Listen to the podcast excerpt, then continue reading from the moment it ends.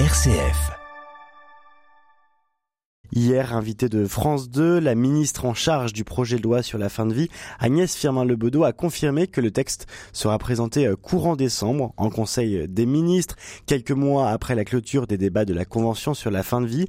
Et justement, d'anciens membres de cette Convention citoyenne sur la fin de vie se sont constitués en association Fin de vie, F-A-I-M, fin F-A-I-M. Ils dénoncent aujourd'hui les débats orientés délibérément, selon eux, de cette convention citoyenne. Ils soutiennent que le seul consensus de la convention citoyenne était le développement des soins palliatifs et ils regrettent les discours univoques en faveur de la légalisation de l'euthanasie et du suicide assisté. Désormais, euh, ces citoyens appellent le président de la République à véritablement développer les soins palliatifs et à ne pas légaliser l'euthanasie ou le suicide assisté. Fin de vie organise du 13 au 15 octobre une grande campagne d'information du grand public sur le sujet et vous en parlez Diane Pépin ce matin avec euh, Gaspard Volsi, le fondateur de Fin de vie. Moi, mon discours, il a toujours été le même, il n'a jamais varié. Nous, nous voulons vraiment évoluer et faire améliorer et travailler sur le cadre actuel. Donc, vraiment, la priorité sur les soins palliatifs, déjà le faire connaître, communiquer dessus. Même les soignants, nous sommes rendus compte, les soignants ne connaissaient pas le cadre actuel, ce qui est quand même dramatique. Manque de formation, sans doute, euh, d'information mettre des unités de soins palliatifs partout. 21 départements, je vous rappelle, dépourvus d'unités de soins palliatifs, ce qui est inadmissible. Il n'y a qu'un tiers des Français qui ont besoin d'un accès aux soins palliatifs qui y arrivent. C'est-à-dire qu'il manque deux tiers de places en soins palliatifs. Donc notre discours n'a pas changé. Il faut mettre le paquet sur les soins palliatifs. Il faut améliorer et c'est ça qui sauvera des vies au lieu de les tuer.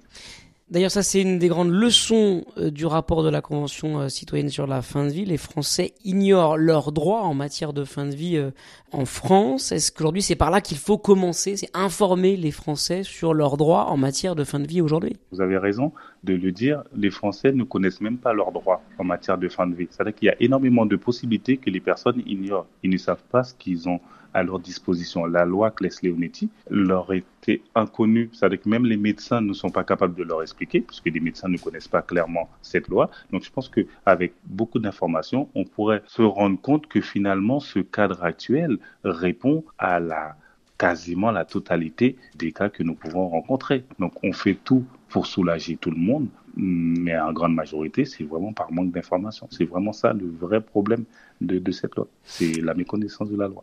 Alors justement, parlez-nous des travaux de la Convention citoyenne qui s'est exprimée en immense majorité pour l'évolution de la loi vers l'aide active à mourir, que ce soit l'euthanasie ou le suicide assisté. Qu'en est-il des travaux qui, semble-t-il, n'ont pas fait l'unanimité. Non, la Convention n'a pas été euh, d'une seule voix, ça ne l'a jamais été, sauf que pendant la Convention, nous étions encadrés, nous étions dans un cadre géré par le CESE, qui est fortement pour euh, l'aide active à mourir, dont son président, d'ailleurs, il s'est exprimé à ce sujet.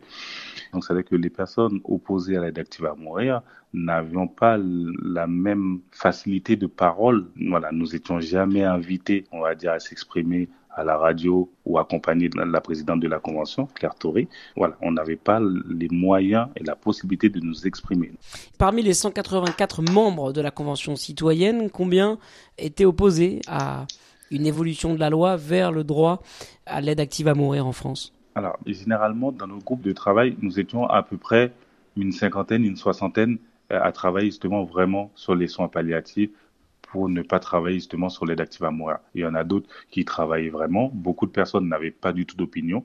Beaucoup de personnes étaient tellement en admiration d'être dans le palais au CESE à travailler et vu les conditions d'accueil, trouvaient ça tellement formidable qu'ils pouvaient faire rien d'autre que d'aller dans la même direction que le CESE. Mais sinon, on va dire, à l'opposition, nous étions à peu près une cinquantaine, une soixantaine, euh, malgré les conditions, à ne pas se positionner sur la même ligne que le CESE.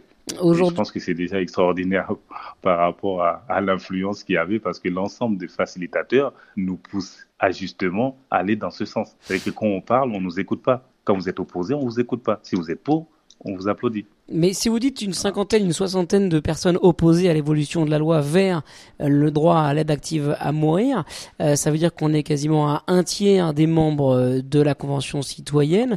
C'est étonnant finalement que on découvre ces chiffres-là aujourd'hui, alors qu'il semblait, selon le rapport, qu'une immense majorité était en faveur de cette évolution de la loi vers l'euthanasie ou le suicide assisté. Non, ça ne l'a jamais été. En fait, déjà, c'est facile de poser des questions et déterminer la réponse après. C'est comme la question de la première ministre je vous rappelle, le cadre de fin de vie actuel répond-il à l'ensemble des situations rencontrées ou d'éventuels changements devraient-ils être introduits Mais sauf que une loi, un cadre ne veut pas répondre à l'ensemble des situations. Alors que dès le départ, la réponse est non. On n'avait pas le choix de dire non à cette question. Donc, la façon qu'on vous pose une question, on peut avoir la réponse. Sachant que c'est le CESE qui écrit les questions qui détermine la façon de voter, des votes en cascade sans élimination. On peut faire ce qu'on veut avec les résultats. Si vous mettez tout dans les mains du CESE pour organiser le débat, le CESE est capable de faire n'importe quel résultat. Je vous rappelle quand même qu'à la troisième session, ils avaient déjà presque crié victoire en disant que la Convention est majoritairement pour l'aide active à moi à la troisième session. Alors, Gaspard Volsi, on l'entend, vous remettez en question un petit peu la, méthode de la convention citoyenne organisée par le CESE et vous allez continuer de vous mobiliser justement contre l'évolution de la loi, contre la légalisation de l'euthanasie ou du suicide assisté avec cette association euh, Fin de vie que vous venez de, fonder. Euh, qu'est-ce que vous voulez porter justement avec Fin de vie? Je le rappelle, hein, cette orthographe Fin de vie, F-A-I-M, la fin, le désir de, de manger la vie d'une certaine manière. Exactement. Non, ce qu'on a envie de porter, c'est, et suite à, cette convention et parler de la mort pendant autant de temps, ça permet de relativiser des choses, de réfléchir. La vie, elle est courte, on n'en aura qu'une, on n'aura pas de deuxième chance. On n'en aura pas de deuxième chance. Vraiment, il faut, moi j'encourage les personnes à profiter, profiter de leurs proches, profiter de la vie en général, parce qu'une fois terminé, c'est fini on n'en aura pas d'autre chance. Donc, c'est vraiment encourager les personnes à vivre, à profiter de leurs enfants, leurs parents s'ils sont plus jeunes, leurs amis, leurs proches, leurs femmes, leurs maris, vraiment essayer de croquer la vie, respirer, parce qu'après on n'aura plus cette chance de voir cette belle planète et respirer de l'oxygène. De quelle manière vous allez vous mobiliser? Est-ce que vous allez faire des happenings Vous allez faire des rencontres publiques? Comment est-ce que vous voulez vous impliquer dans ce débat? Euh, La loi sur la fin de vie va être présentée au Conseil des ministres et débattue après au Parlement à partir du mois de décembre, donc c'est très bientôt. Comment est-ce que vous voulez prendre part à ce débat de manière publique désormais? Alors concrètement, déjà ce week-end, nous organisons une mobilisation de tractage dans toute la France. On a notre site justement pour la mobilisation, c'est mobilisation.fnv.fr et on a la carte justement interactive en, direct qui permet d'actualiser justement les points de tractage. Donc on a nos flyers qui permet justement de sensibiliser. Notre but, c'est pas de forcer les personnes, c'est de les informer, leur expliquer les enjeux. Donc via la mobilisation, donc euh, le 13, 14 et 15 octobre, nous allons nous mobiliser et ensuite on fera d'autres actions par la suite.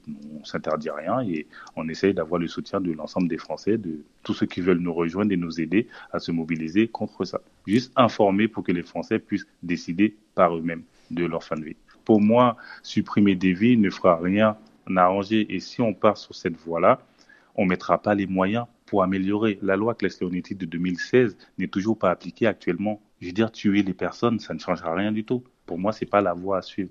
Donc, que le gouvernement y prenne ses responsabilités, y mette les moyens, y donne des points et des endroits pour que les Français puissent se soigner avec respect et dignité. Et là, après, on pourra parler de fin de vie.